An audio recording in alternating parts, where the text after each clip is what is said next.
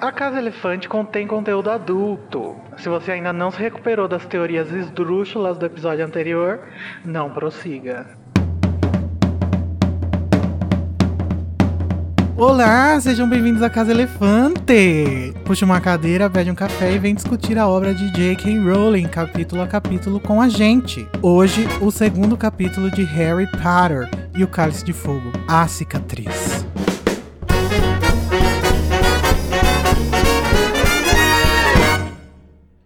Nossos episódios sempre levam em consideração os acontecimentos de todas as obras do mundo bruxo já publicadas. Então, se você não quer saber como as corujas se reproduzem, pare. Leia a série inteira e o Pottermore inteiro e depois você volta aqui.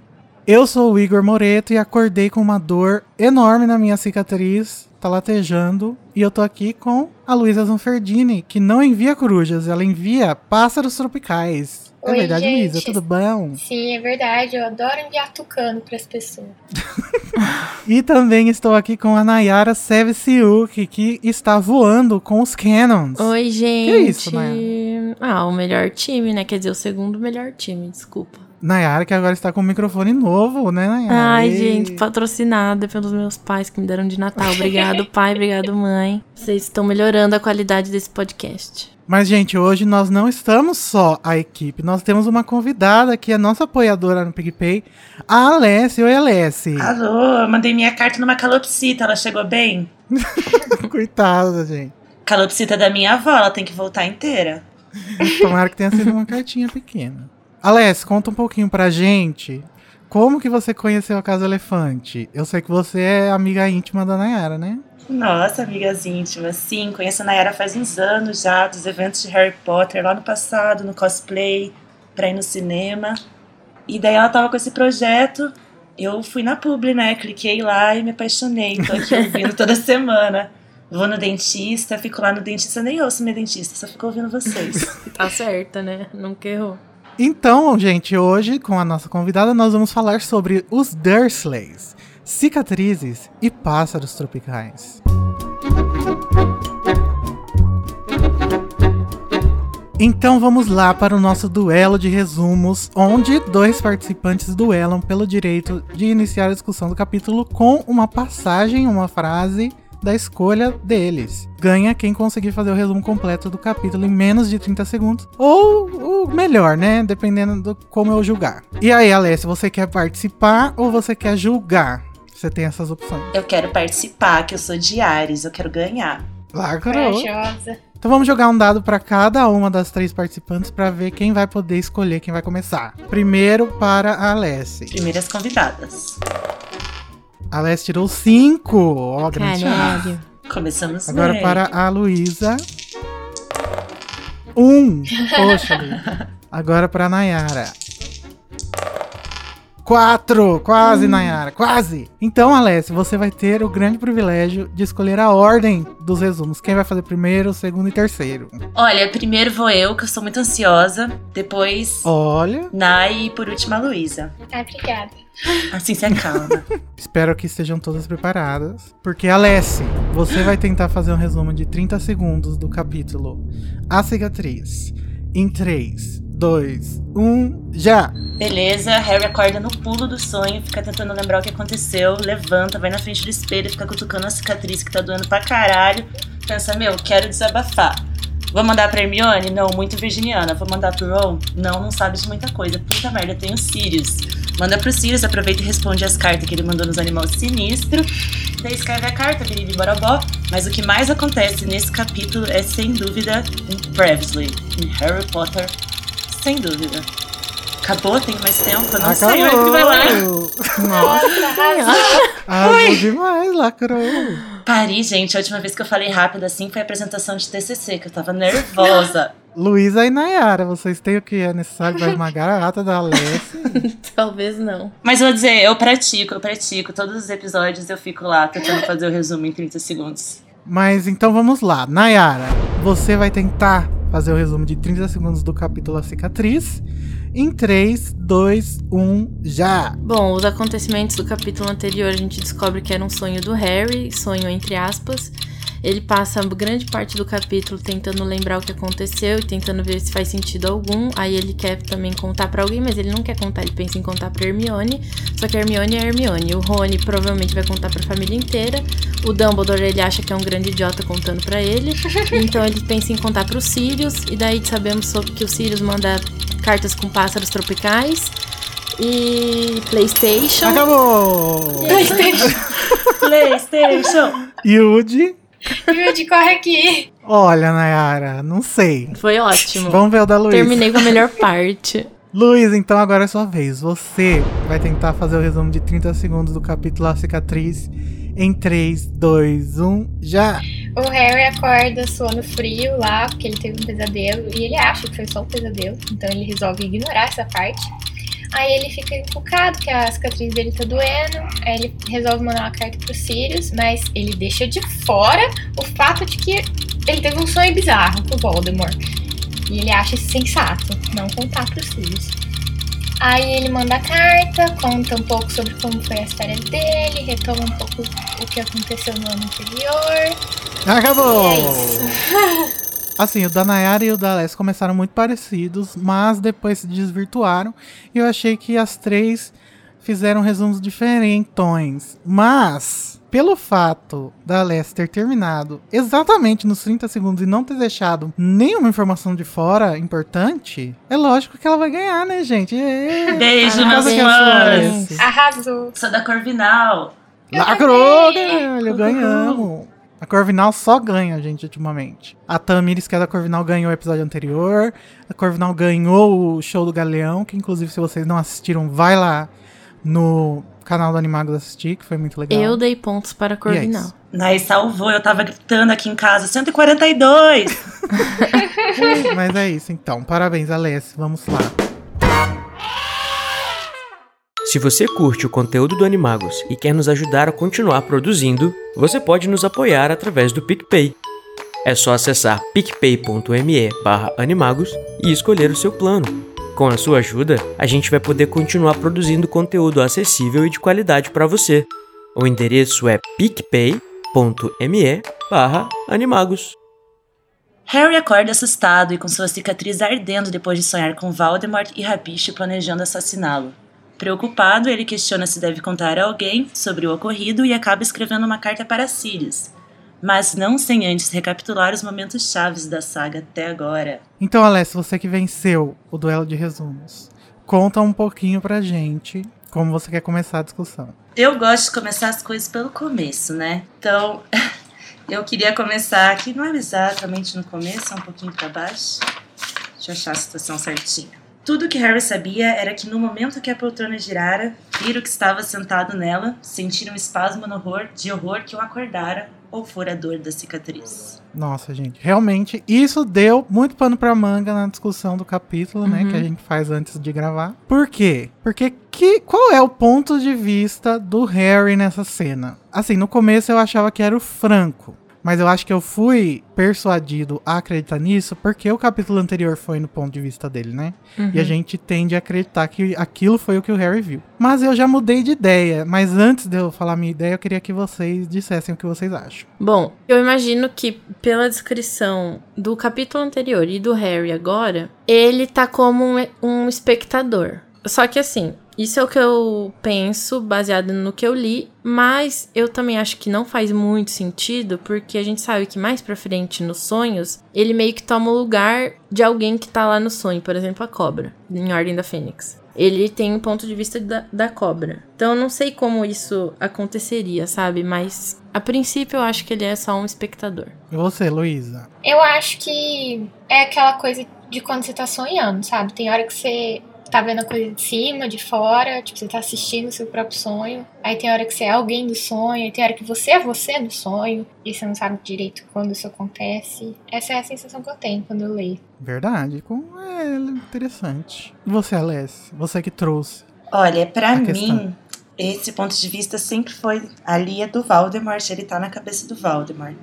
Que o que, que a gente sabe que ele vê, né? Ele vê o homenzinho rabicho, ele ouve a voz do Voldemort, nenhuma hora fala que ele vê, a não ser no momento que ele tá virando a cadeira. Ele vê a cobra e ele tem uma descrição, uma lembrança rápida do velho, que para mim faz muito sentido, já que o Voldemort passou super pouco tempo interagindo com o Franco, né? E daí, na minha cabeça, assim, na hora que ele vira a cadeira, ele acorda, porque ele fala, tipo, ixi, sou eu, eu sou o Voldemort, meu Deus, pá, acordei. Pra mim, Para tudo. para tudo, um instante. Pra mim, funciona assim, não sei. Então, eu acho que vou acabar com todas as especulações, porque eu fui procurar no resto do livro, em momentos em que o Harry comenta sobre o sonho, e tem algumas informações. Uma, que eu acho que desbanca que seja do ponto de vista do Voldemort, é que ele diz, em outro momento, que ele viu a parte de trás da poltrona. Porque ele tá explicando que ele não viu o Voldemort. Então acho que aí já não é do Voldemort. Daí, nesse capítulo também já fica bem claro que não é nem do Rabicho nem da Nagini, né? Porque ele vê eles como terceira pessoa. E do Franco, não pode ser também, porque ele diz que vê o corpo dele caindo, né? No chão. Uhum. Aí, em outro também momento do livro, no capítulo 29, O Sonho, o Harry tem outro sonho. E nesse, ele chega voando num corujão. Grande corujão. E esse corujão entrega uma carta pro Voldemort que fala sobre a morte do, spoiler, Crouch. Aí o Harry fica observando essa cena de um ponto assim meio estranho que não dá pra saber da onde, mas que não é nem a coruja, que ele tava em cima dela, não é nem a Nagini, nem o Voldemort, nem o Rabicho e nem o Crouch Jr., que também aparece nos sonhos. Então, eu imagino que seja uma coisa parecida com o que a Luísa falou mesmo, que é uma coisa meio etérea. A mosquinha Meu, no quarto. Pode ser também algo parecido como a visita na penseira, sabe? Que É. ele assiste o que aconteceu. E eu acho assim também que o sonho, gente, de acordo com informações que a internet me deu, a, a narrativa do sonho ela é construída a hora que você acorda, né? Porque é o seu cérebro querendo dar um sentido para as informações que estavam no seu inconsciente. E aí, eu acho que faz sentido mesmo não ter um ponto de vista de fato. Mas eu não acredito que isso seja um sonho. Eu acredito que seja uma premonição do Harry. E aí a gente já pula para um outro tópico, né? Sim. Ou Porque- também não só premonição, mas ele pode ter visto na hora que aconteceu. É Isso que eu ia dizer, que premonição é uma coisa que você vê antes de acontecer, né? Talvez. Ele pode estar vendo na hora mesmo. Então, se ele viu enquanto estava acontecendo, é por causa da ligação da Horcrux, né? Teoricamente. Pro- provavelmente. Mas se fosse a ligação da, da Horcrux, não deveria ser necessariamente da- do ponto de vista do Voldemort? Não. É, Olha, acho que não. no meu imaginário diz que sim, mas as letras escritas parecem dizer que não.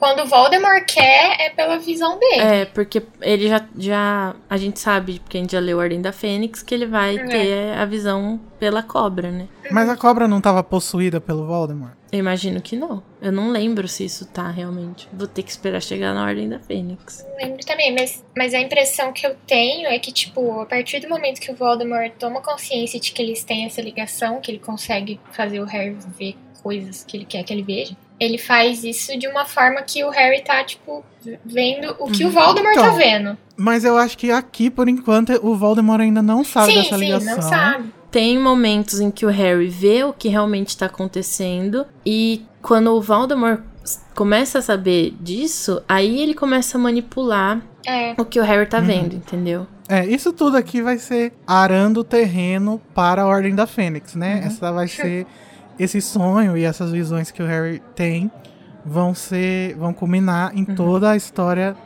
do final do livro, que é quando o Harry vê o Sirius no ministério, né? Hum, Ai, meu Deus do céu.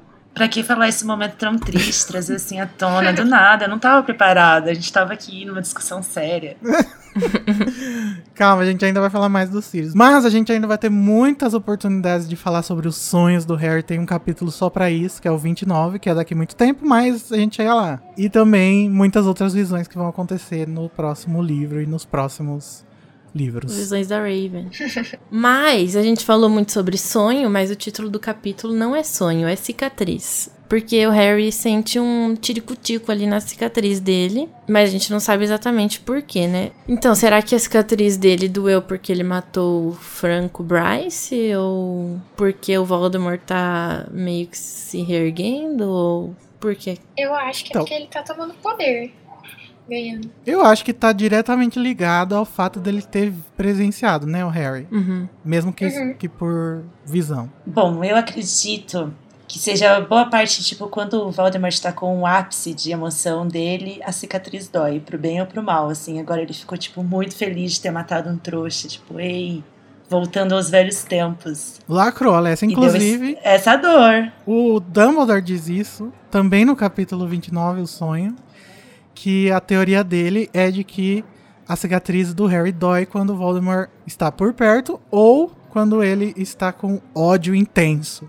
Tá que na verdade eufórico. tudo é quase a mesma coisa, né? Porque o Voldemort só tá por perto porque ele tá querendo fazer alguma coisa, e tá determinado, movido pelo ódio. É, mas eu acho que o fato do Harry presenciar ou imaginar tem também um, um, um papel aí, porque senão, quando ele matou a Berta e, e usou o Crucio na Berta, ele também, o Harry também teria sentido se, se fosse só o ódio do Voldemort. né? É verdade. Mas talvez tenha sido que a situação com a Berta, ele ficou lá e torturou, tirou informações, não teve aquele ápice do sentimento, assim. Ali ele foi pego de surpresa por um trouxa ouvindo a conversa dele. Foi uma delícia de matar na cabeça dele, assim. Eu imagino, pelo menos. Já com a Berta, ele ficou lá horas trabalhando sobre aquilo. Talvez seja por causa dessa, desse ódio da dor, né, que fez o Harry sonhar, né? Uhum. Meio retrospectivamente, assim.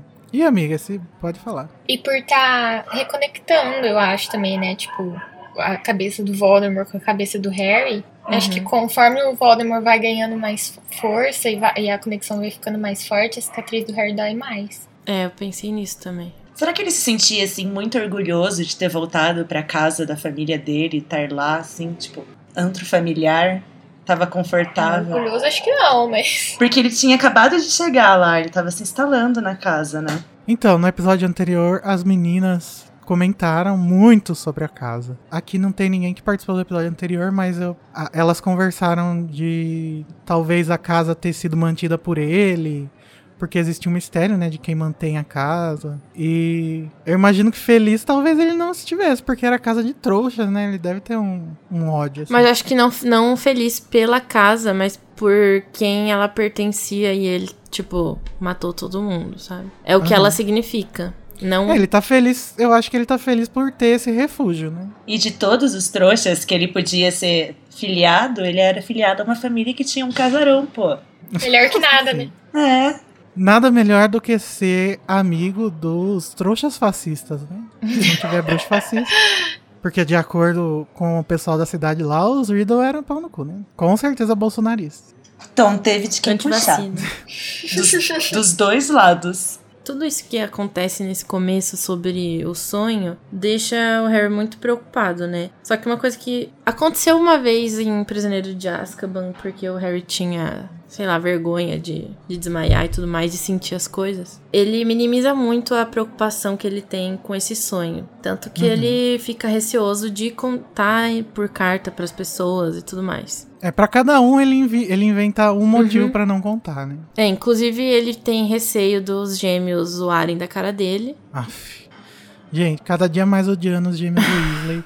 Eu queria dizer que eu sou completamente contra todos os fandoms que o Twitter gosta. Porque Draco Malfoy, gêmeos Eu Weasley, gosto me dos poupem. gêmeos. A Draco não dá mesmo. Ah, Nayara, até agora eles não fizeram nada de bom. Mas o que, que tem? Boas piadas, Eles ótimas juraram. piadas. Não, ótimas piadas, não, gente. O humor deles é Eles péssimo. estão eles estão sendo fiéis à promessa de não fazer nada de bom. Nossa. Você, você tá.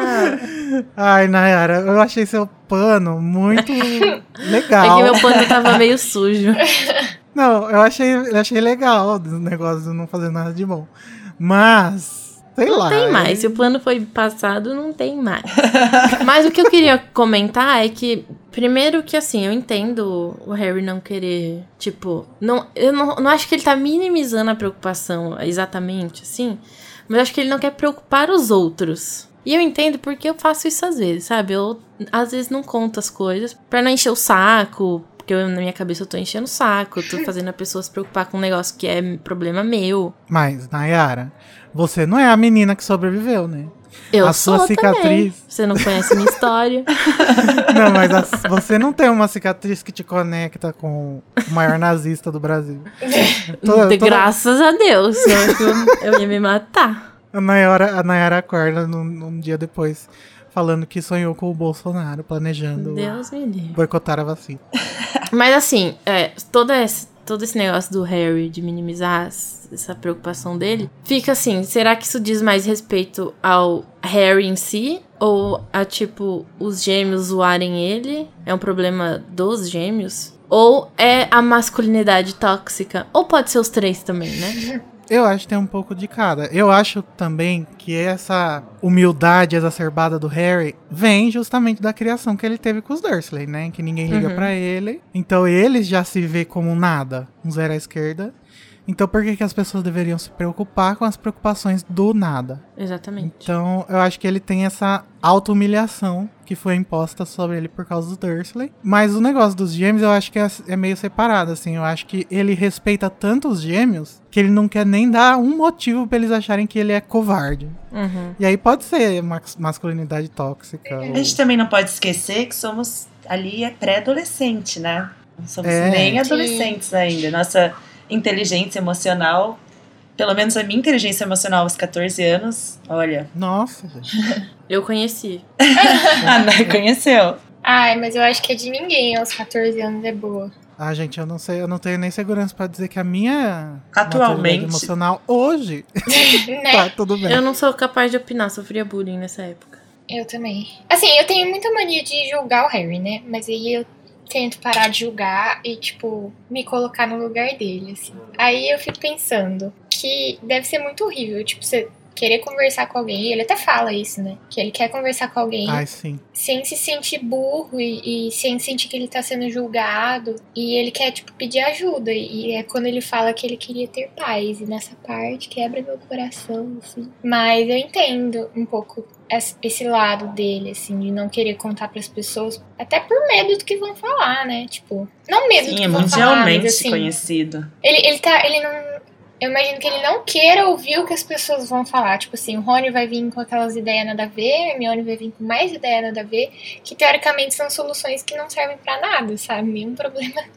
Não vai resolver o problema dele. Às vezes a pessoa não quer a solução do problema. Ela só É, quer que alguém, tipo, fale assim, não, meu, vai ficar tudo bem, não sei o quê.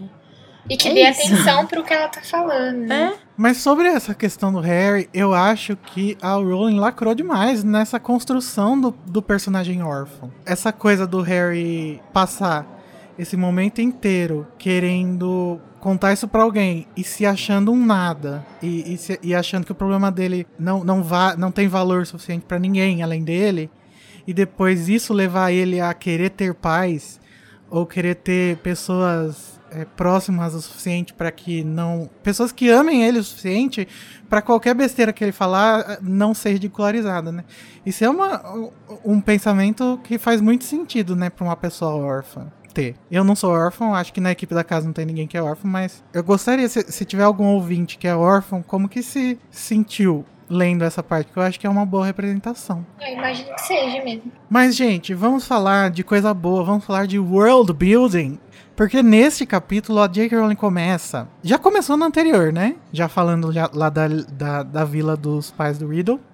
Mas ela continua. E esse livro eu acho que é o marco do, da maior expansão que acontece dentro da própria saga. Tem até menção a escolas de outros países e tal. Mas aqui, o- o- quais são os pontos que a gente vê do mundo bruxo sendo expandido? Luísa, tem um ponto que é específico da história do Harry, né? Sim, aqui a gente consegue contar é, os 11 anos de ascensão do Voldemort antes dele tentar matar o Harry, que foi do período de 1970 até 1981, que foi quando ele atacou os Potter. Na recontagem dos fatos, no Previously, que a Alessi reclamou, Previously in Harry Potter. A gente tem, tem uma informação que a gente até então não tinha. Pelo que eu me lembro, era, a gente sabia que era por, por volta de 10 anos que ele tinha se reerguido, né? Ou se erguido da primeira vez, antes de matar os, os Potter. Mas agora a gente tem um número que é tão específico que não pode ser só um arredondamento nem nada,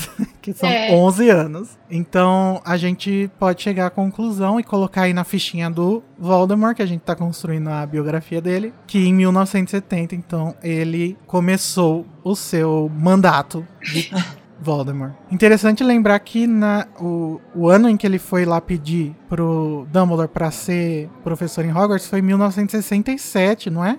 Ou 64, não lembro, algum- alguma coisa assim. Mas então ele foi, foi logo em seguida que ele falou: foda-se, vou matar todo mundo. Eu tô aqui só encaixando esse- essa, essa linha do tempo. O, a Lilian e o Tiago se formaram em 1978. É isso, mais ou menos? Não lembro exatamente. Voldemort já tava lá atacando terror quando eles estavam no primeiro aninho. É, se- não, ó, se em 81 eles tinham 21 anos, então eles formaram. Não sei. Ixi, É, matemática. menos quatro. aqui.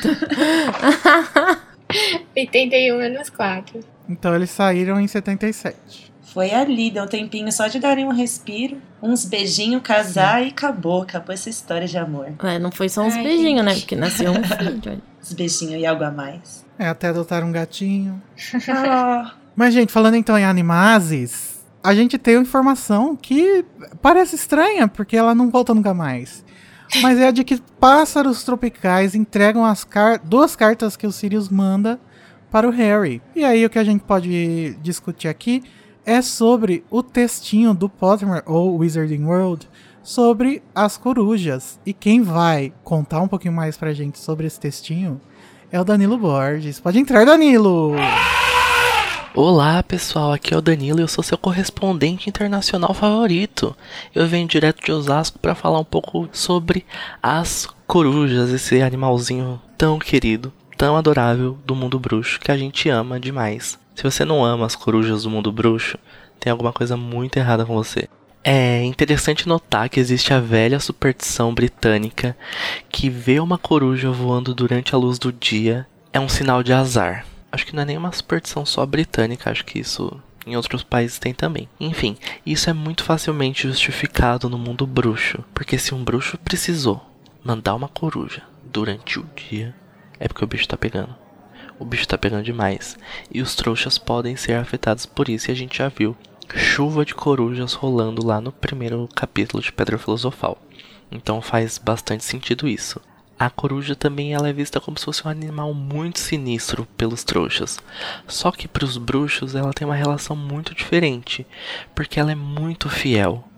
Ela é uma serva muito fiel e ela é o meio de comunicação mais confiável dos bruxos. Por mais que existam outros meios de comunicação, pode ter moeda, pode ter patrono, pode ter marca negra, pode ter pó de flor, pode ter memorando. As corujas, elas são sempre infalíveis, porque elas são fiéis e elas são muito confiáveis. Na verdade, se a gente parar pra pensar, as corujas só não deram certo no Ministério da Magia, né? Porque elas cagavam em tudo quanto é canto, aí tiveram que substituir. E ainda falando um pouco sobre essa relação em que os trouxas têm com a coruja e os bruxos têm com as corujas, é que o mesmo problema que os trouxas veem é um fator vantajoso para os bruxos, porque as corujas trabalham na escuridão. Elas vão ali na caladinha da noite entregar sua mensagem, entregar um bolo, um biscoito, uma coisa. Elas são super ágeis, elas são furtivas e elas não são trouxas não. Elas sabem se defender, então elas não estão ali de bobeira. E uma coruja treinada, ela é um item muito caro. Muito, muito caro mesmo. Então é muito comum que uma família bruxa tenha apenas uma coruja para a família toda ou até mesmo que a maioria das corujas de um país pertençam ao serviço postal de corujas daquele país, porque ele é um item caríssimo assim. Existem ainda alguns mistérios, coisas que não foram totalmente explicadas sobre as corujas. Por exemplo, mesmo aquelas pessoas que treinam as corujas para que elas se tornem os animais de estimação dos bruxos ou as corujas postais, elas não conseguem entender completamente como que a coruja consegue fazer a conexão entre a pessoa que remeteu a carta e seu destinatário. Isso pode se dar porque elas foram elas e seus ancestrais foram sempre treinados por magos, mas isso não é uma coisa totalmente explicada no mundo bruxo, ainda existe esse mistério. Mas o fato é, a coruja ela não precisa saber necessariamente o endereço a qual ela vai levar a carta. Basta você botar o nominho ali, a gente vê nesse capítulo o Harry endereçando a carta pro Sirius, sem saber exatamente onde que ele está. Mas é muito comum que os bruxos coloquem o endereço mesmo assim.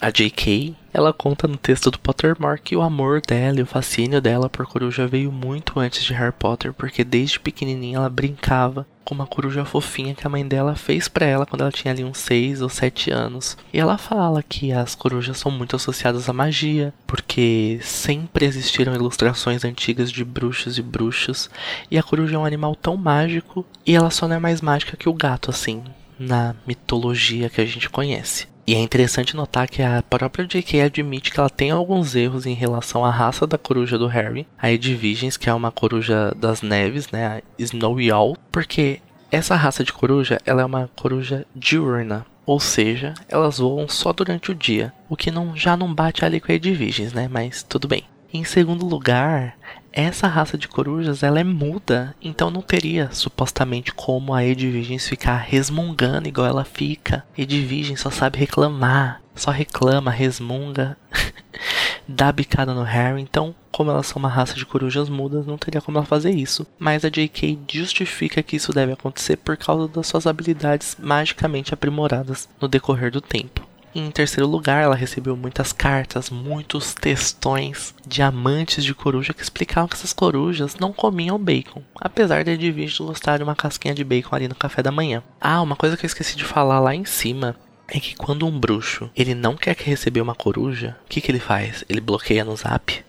Bloqueia no Insta? Não, ele faz o equivalente a bloquear no mundo bruxo, que são os feitiços de repelir, os feitiços de disfarçar, os feitiços de mascarar. Então eles meio que se escondem ali. Então se ele não quer receber uma mensagem de um ex-namorado, se ele não quer receber uma mensagem de um credor, ele pode muito bem fazer um feitiço ali para que aquela coruja não chegue nele. E existem dois tipos de feitiços, feitiços para repelir todos os tipos de coruja possíveis, não quero receber carta de ninguém, ou os feitiços para repelir apenas uma coruja. Mas é muito fácil burlar isso, basta o seu ex-namorado, o seu credor, mandar a carta por outra coruja. Enfim, os bruxos que lutem para entender tudo isso, né?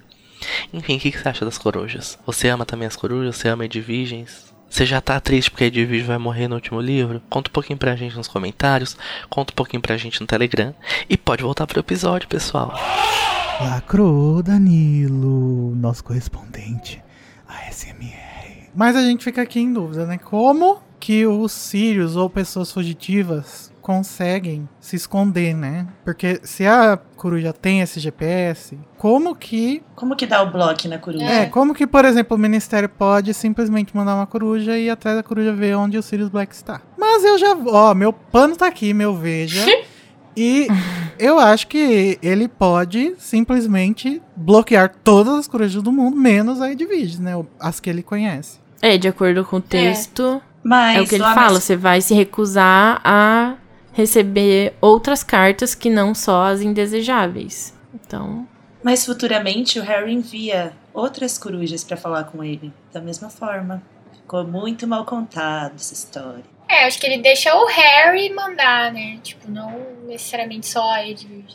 Será que ele não pode falar assim, ah, as corujas de Hogwarts pode? Eu acho que o problema aqui é. que a gente tem não é nem, tipo, como que ele deixa, como que o Harry consegue, é que a gente não sabe como que funciona esse bloco, entendeu? A gente não sabe como se é um feitiço só e a pessoa tem que ser muito poderosa, porque no texto fala que tem é um feitiço muito complicado, mas que for, Ai. tipo, se for só pra uma pessoa é simples. Mas nesse caso, deve... parece que é todo mundo menos o Harry. Eu acho que devem ter várias formas de lançar esse feitiço. E a impressão que eu fiquei agora que a gente tava falando disso é que, tipo, às vezes a coruja, tipo, o GPS interno da coruja sabe onde a pessoa tá, mas por ela, pela pessoa ter lançado esse feitiço de não receber cartas, a coruja simplesmente não consegue entregar a carta para ela. Tipo, não consegue chegar até a pessoa. Olha, gente, eu não gosto dessa discussão porque ela entra na lista daquelas discussões em que você precisa muito sair muito da narrativa e ser uhum. muito cínico para ter uma ideia dessa. De tipo, ai, por que, que o ministério não envia uma coruja atrás do Voldemort pra descobrir onde ele tá? Eu não gosto. Porque não ia acho que a Susan, a Susan Sontag também não gosta. E eu acho que a resposta certa para essa, pra essa pergunta é essa. Se enviassem uma coruja atrás do Sirius para pegar ele, iam pegar ele. E aí o livro não ia funcionar. Acabou. Não ia ter livro. Pronto, tá satisfeito. Deixa eu fazer uma pergunta aqui que eu não lembro. O Sirius tá com uma varinha? Eu acredito que a gente não tem essa informação. Até porque no quinto livro ele aparece lá defendendo. Mas no quinto livro ele tá na casa dele. É, mas quando ele foi preso, será que não pegaram a varinha dele? Mas isso é mais uma coisa que a gente pode supor, porque a gente não sabe se ele Sim. foi, por exemplo, ah, saiu lá de Hogwarts com o bicuço, foi pra Uhum. casa, pegou uma mudinha de roupa, será? Passou no Gregorovitch? Ele pode ter pegado a varinha de alguns irmãos dele, né? Ah, mas tem aquela informação também no texto dos animagos de que quando você se transforma sua roupa e tudo que você tá com você se transforma junto com você se você quiser. Então talvez ele tenha se transformado com a varinha e aí ficou meio escondido Mas nele. devem ter feito uma revista naquela prisão, né, gente? Com ele em forma humana. Mas eu acho que a gente vai ter a informação de como ele recupera a varinha. É só, é só eu que eu não tô lembrando agora. Eu acho que isso Bom, dele tra- ter transformado junto com a varinha não faz o menor sentido, porque senão ele já teria fugido de Azkaban muito antes. Eu penso que deveria ter, mas como o Ministério controla Azkaban e lá é tudo uma grande balbúrdia, É uma grande faculdade federal brasileira. Amo, saudades. isso é uma piada, tá, gente? Tem até televisão na cela. Mas outra coisa engraçada desse texto da J.K. é que ela fala que exi- existe né, esse serviço de corujas no mundo inteiro.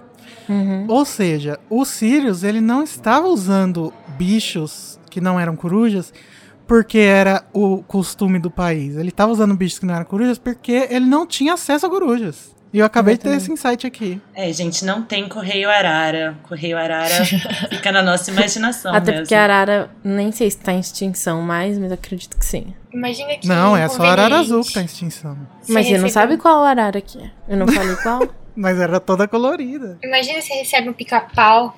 Mas não era uma arara, porque eles falam que era bem grandona. Mas a minha grande dúvida é aonde que o Sirius achou esse pássaro tropical disposto e capaz de entregar cartas pelo mundo. E ele foi treinado porque as corujas são treinadas. Acho que ele pegou a varinha imaginária dele e enfeitiçou o pássaro. Pra mim, ele tá na América do Sul. Inclusive, ele veio nas costas da boa Constrictor que o Harry libertou no Pedra Filosofal, nadando pelo mar. Que é a Nagini. Não. Pera aí. Tudo tem Eu amo. né? Eu amo, eu amo isso. Não, gente, mas provavelmente ele devia estar lá pela África, né? Ou algum lugar mais pra Ou cima. Oceania também é um país tropical e cheio de ilhas. A Oceania é um continente. É, é um continente isso. Nossa, mas a Oceania é longe demais. Prefiro que ele estivesse no Brasil, se for Mas- pra longe. Uma coisa que eu gosto de imaginar é que o Sirius precisava de um lugar tropical, assim, depois de ficar todos aqueles anos Sim. preso Aham. e fugindo.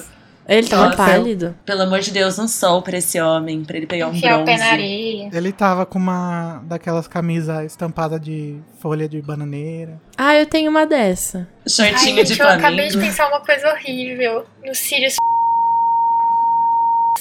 Ai, oh, meu Deus! Luísa! Aonde Eu você foi? Cancelada. Cortei, Luísa, que isso? Eu não queria ter pensado nisso sozinha. Sofrer com esse. Eu tô até desnorteada aqui, gente. Não sei mais como continuar. Não vamos falar sobre isso. O Igor tava falando é, de serem pra- pássaros tropicais e tal, mas no texto tava dizendo que as corujas são no mundo todo, né? E aí eu tava pensando que a gente tem corujas aqui no Brasil, mas no texto fala que elas são meio que um mau agouro, mas pelo menos aqui pra gente não é. Elas são É, não tem isso. noturnas, mas a gente nunca teve essa, sei lá. Gente, eu só consigo pensar naquelas corujinhas de praia, aquelas bem pequenininhas que ficam perto da É. praia. Elas são tão bonitinhas. Como é que é uma agouro? Marronzinhas. Então, Gente, eu acho que as espécies de coruja do Brasil não tem muito isso de ser noturna, não. Porque às vezes eu ia andar de bicicleta ali no mato, Uhum. atrás do meu bairro, e era cheio de coruja. Inclusive, elas atacavam meus cachorros. eu ia falar exatamente isso. Que, é, assim, aqui, aqui na, na cidade não vejo muita coruja, confesso. Mas quando eu morava lá em São Carlos, tinha muita coruja. Tipo, era, era super normal ver coruja. E aí ninguém achava, tipo, ai, É. nossa, eu vou morrer. Eu acho que o mau agouro aqui vem no quero-quero, gente. Se for Aqui quero-quero é do entregando, Urutau. você corre do quero-quero, você nem vai ver se tá carregando carta, você só corre pro outro lado. Nossa, muita Sempre tem informação. um pássaro que anuncia a morte, né? Eu conheço o canto da cigarra só, que é o canto da morte. Ah, Mas na é? verdade não tem nada a ver. E tem no Canon o agouro, o agoreiro. Uhum. Quando ele chora, dizem que é a morte, mas na verdade ele só tá prevendo a chuva. Ele é a Maju Coutinho do mundo bruxo.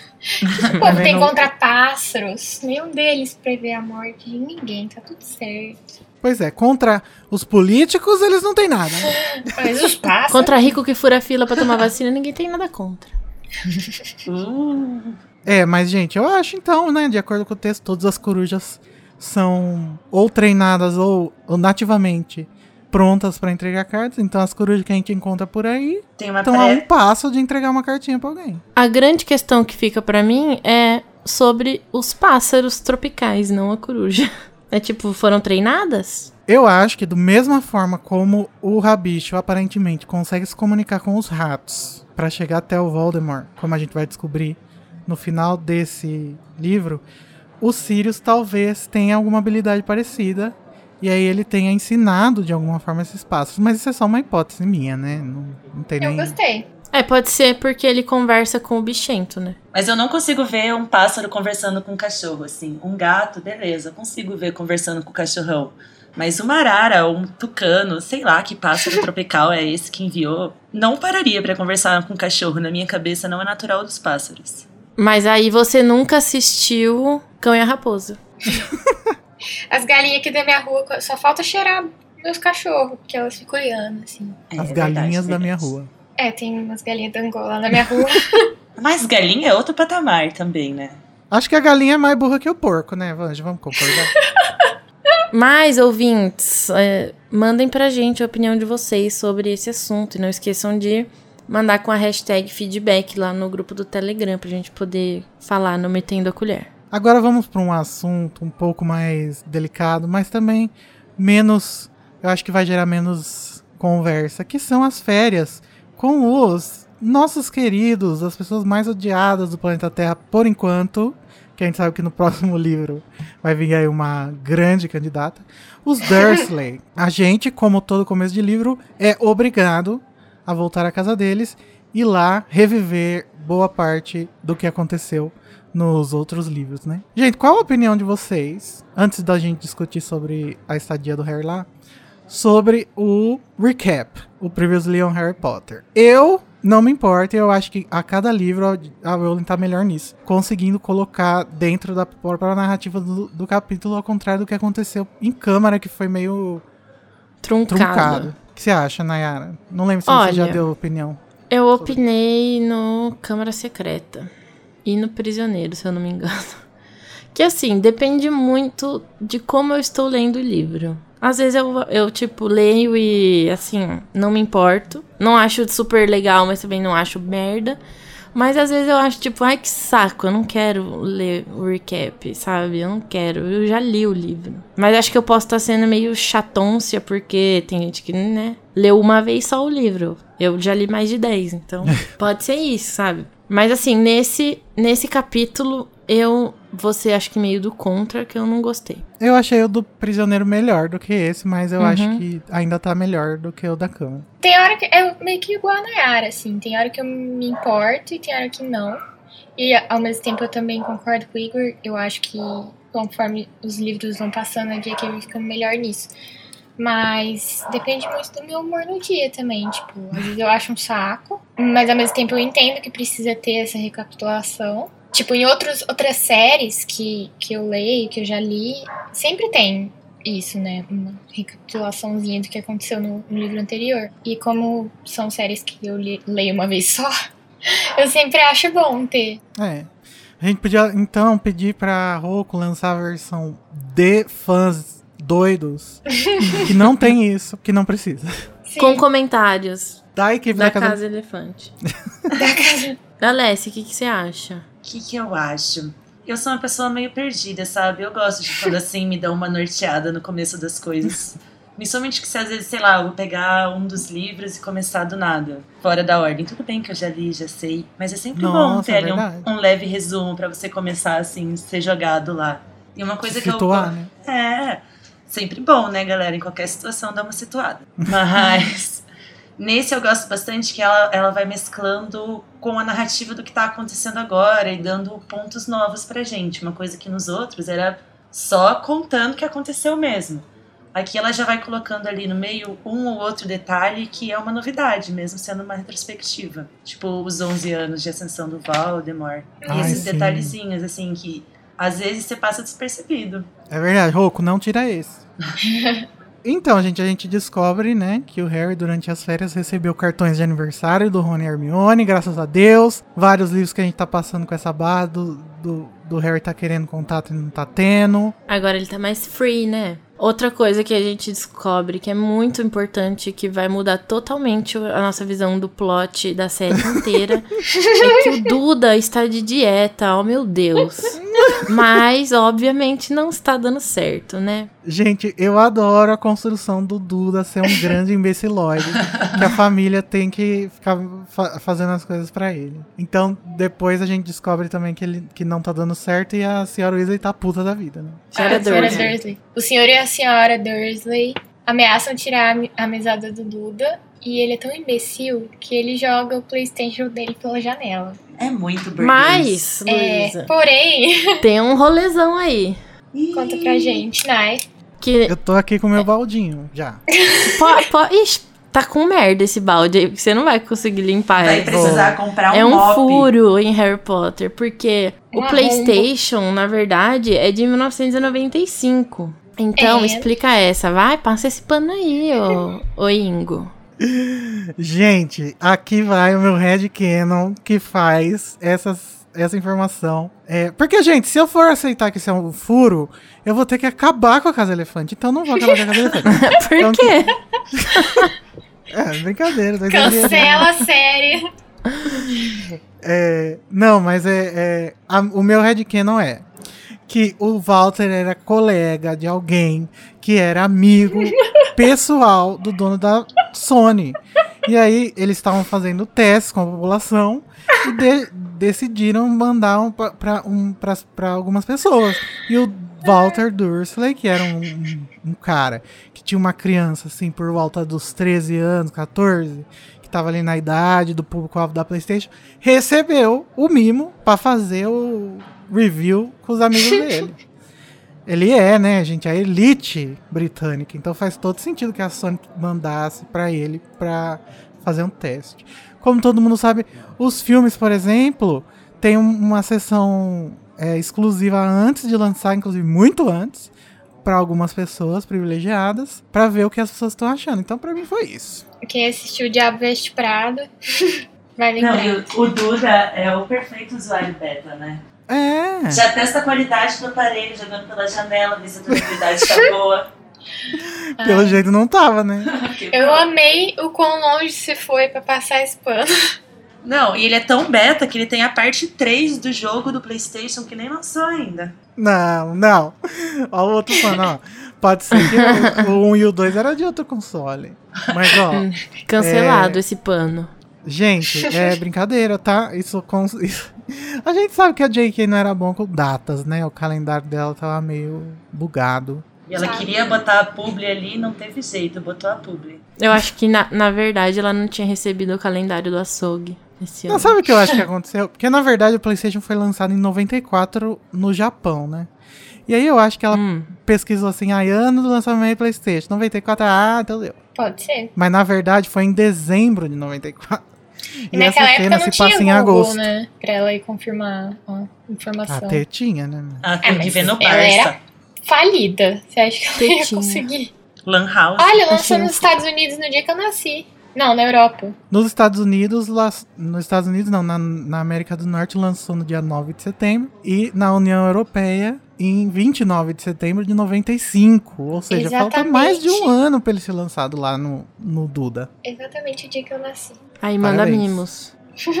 Gente, mas não é só de tristeza que a gente vive. Harry agora tem o seu lugar, porque já que o seu padrinho é um assassino perigoso, os Dursley perderam um pouquinho da coragem de oprimir o menino. Glá- Glória a Deus, graças a Deus. Palmas. Perks de ter um padrinho assassino, teoricamente. É, gente, tá certíssimo, né? O Debocher agindo novamente, botando medo nos tios pra poder ter um pouquinho de paz. Eu acho que tá. O espaço Tá pessoal com o peso de vir na mentira, né? Mas tudo bem, gente.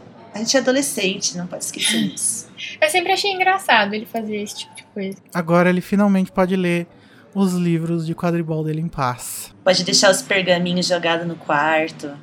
Cocô de divides, pode tudo. Pode comer. Cocô? É, comer cocô. Mas, gente, como uma última discussão desse capítulo que não tem muita coisa, eu queria discutir com vocês. Será que o Harry, ele tá percebendo o perigo iminente da volta do Voldemort? Ou será que ele vai, ele tá esperando? Eu acho que dá meio a entender que ele acha que não é um perigo iminente, que ele porque ele não quer contar pra ninguém e acha que se ele contar, o Dumbledore vai falar: "Ah, e aí, doeu a cicatriz e e eu com isso". Eu acho muito interessante que talvez o Harry tem- esteja tendo também essa dificuldade de aceitar que pode ser que o Voldemort esteja voltando, porque os últimos livros, o Voldemort sumiu, né? Principalmente no terceiro. No segundo era o Voldemort, mas não era, né? E no terceiro ele realmente não apareceu. Sabe o que, que eu acho? Que é Não. assim. Claro que não, que eu vou falar agora.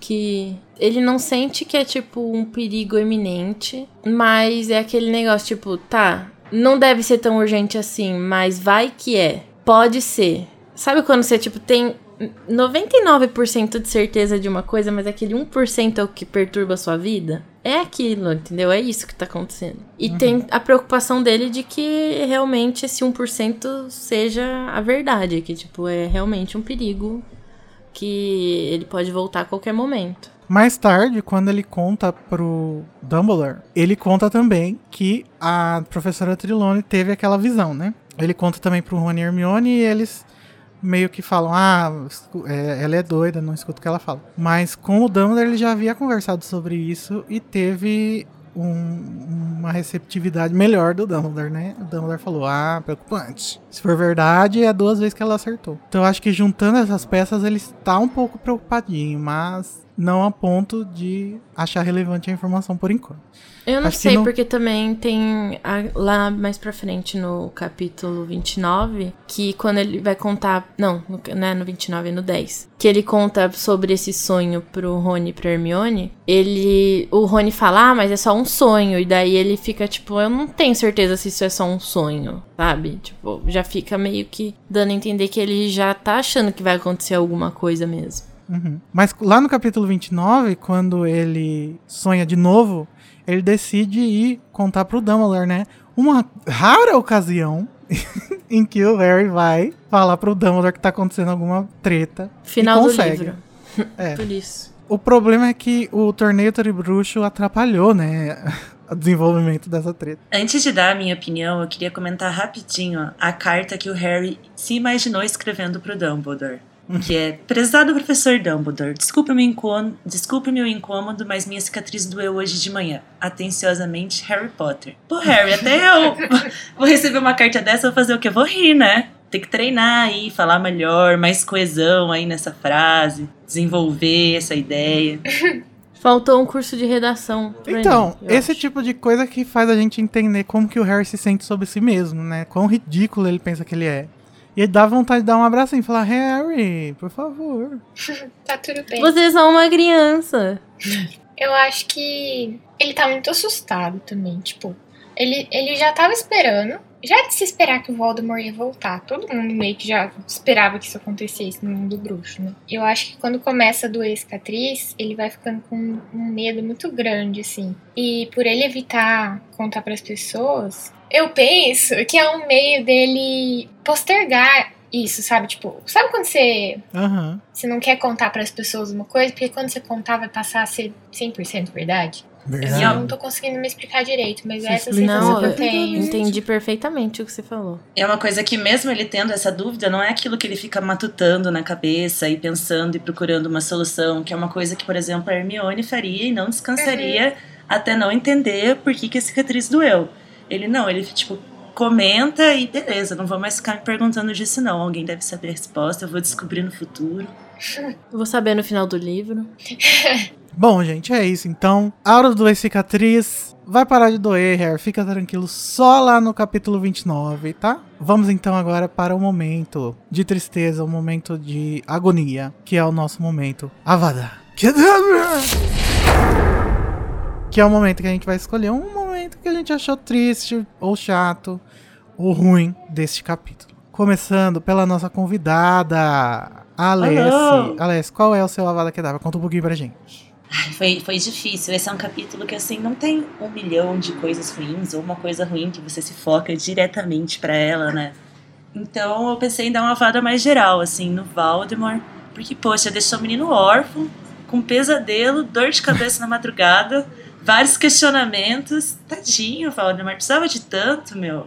É, na madrugada abandonado e não atende o celular. Exatamente, isso tudo, né? Uma Avada Kedavra pro Voldemort? Eu não lembro disso já ter acontecido. Como não?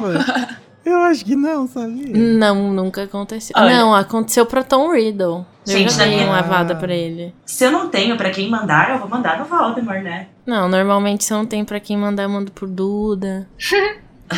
Pro Draco. Nesse nível, assim.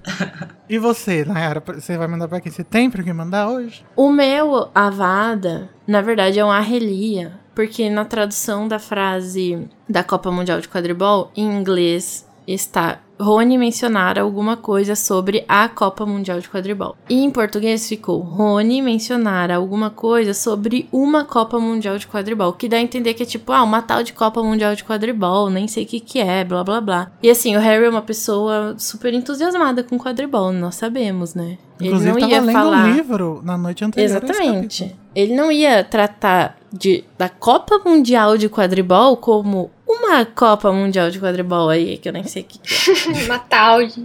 Esse É. jogo. Esse negócio aí. Perdeu todo, todo o sentido da frase na tradução. Olha ali. de uma por palavrinha. favor. Duas letrinhas. Esse é meu avado. E você, Luísa? Primeiramente, o meu avado eu vou dar pros cachorros da minha rua, que não pararam de latir hoje no episódio inteiro, então eu já peço desculpa pros ouvintes. E, ó, apesar de eu entender o Harry, tadinho do Harry, sempre dou uns, uns avados de graça pra ele. Eu fico meio assim dele não ter contado do, pro Sirius do sonho, ele só contou da dor na cicatriz.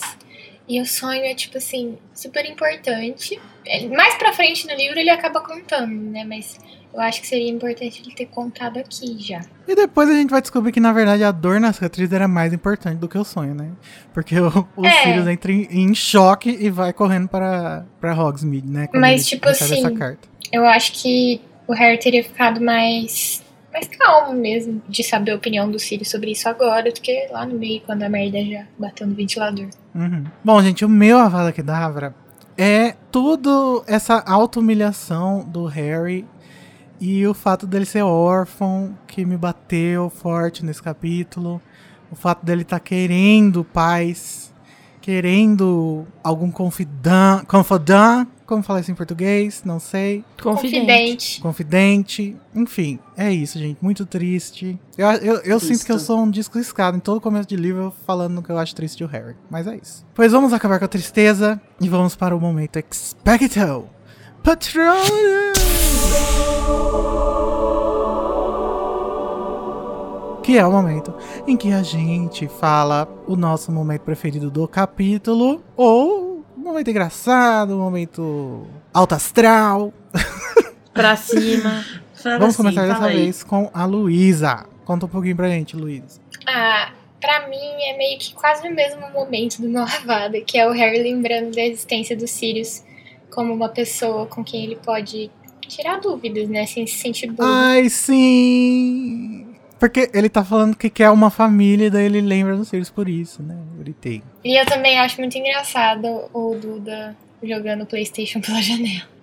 Mas não é patrona, só porque eu gosto dessas, dessas piadinhas. Playstation. e você, Nayara? O meu momento vai para uma. Uma passagem que diz que era quando dormiam que Harry mais gostava dos Dursley. Porque, né, gente? Se a gente for pensar, eles nem aparecem muito nesse capítulo. Eles não falam. Porque eles estão praticamente dormindo o capítulo inteiro. Que e eu entendo muito o Harry, porque tem gente que realmente é melhor quando tá dormindo. Não, gente. Nessa pandemia eu descobri que eu gosto muito da minha família enquanto eles dormem. Mesmo roncando, a gente, a gente a suporto o ronco. E você, Aless, qual é o seu momento espectro patrono? Por mais que eu tenha ficado muito feliz do Ciro estar na praia, curtindo um verão tropical, pegando uma cor, com essa um pouco traumatizada ainda. Ah, não, isso foi cortado. Eu fiquei muito mais feliz do Harry finalmente ter conquistado um espaço pessoal para ele naquela casa. Ter deixar os pergaminhos jogados, a gaiola aberta, os, ler os livrinhos dele a hora que ele quiser, na tranquilidade. Me deu uma quentura no coração. A independência de Harry conquistada através da mentira, né? Mas. A melhor coisa para um pré-adolescente, né, gente? Você conta uma mentirinha e ganha um quarto. E o meu espectro patrono, gente, como poderia deixar de ser outro? É o Dumbledore na praia que o Harry imagina. Ele diz assim: Harry não fazia a menor ideia de onde Dumbledore passava as férias de verão. Só por um momento divertiu-se em imaginar Dumbledore com suas longas barbas prateadas, vestes compridas de bruxo e chapéu cônico, estirado em uma praia qualquer, passando um filtro solar no longo nariz torto. Perfeita essa passagem, gente. Eu queria adicionar aqui uma pessoalidade que assim, quando eu fui lendo os livros, acho que depois da terceira vez, eu comecei a colocar umas marcaçõezinhas, sabe, nas páginas, aquelas coloridinhas. Uhum. E nessa eu tenho aqui, ha ha ha ha ha, na marcação. eu ri muito. Ri desde sempre e continuei rindo.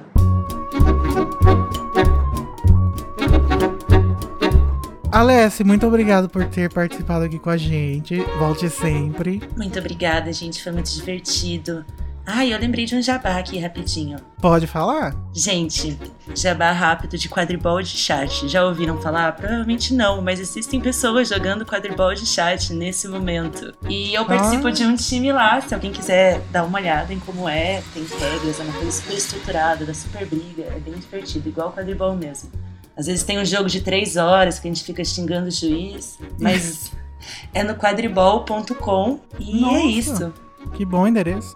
Acho que o Code vai gostar disso. É divertido, mas dá briga, hein, galera? Nike dá sabe. bastante briga. A Nike é sabe. Eu, inclusive, saí. Saiu braba, saiu chutando tudo no fim do jogo. Denunciou o grupo. Saí e não falo mais com a diretoria. Saiu do grupo na hora. Gente, se vocês são apoiadores do Animagos no PicPay, você provavelmente recebeu um e-mail de convite. É só você responder com as instruções que estão lá, que vocês vão ser chamados para participar também. Essa temporada a gente vai ter vários convidados, vai ser muito legal. E muitos capítulos também para comentar. Mas vamos então sair desse quarto mofado com cheiro de cocô de coruja do Harry e partir para o próximo capítulo que vai se chamar O Convite. Convite do quê? Tchau. Tchau. Beijo, Brasil.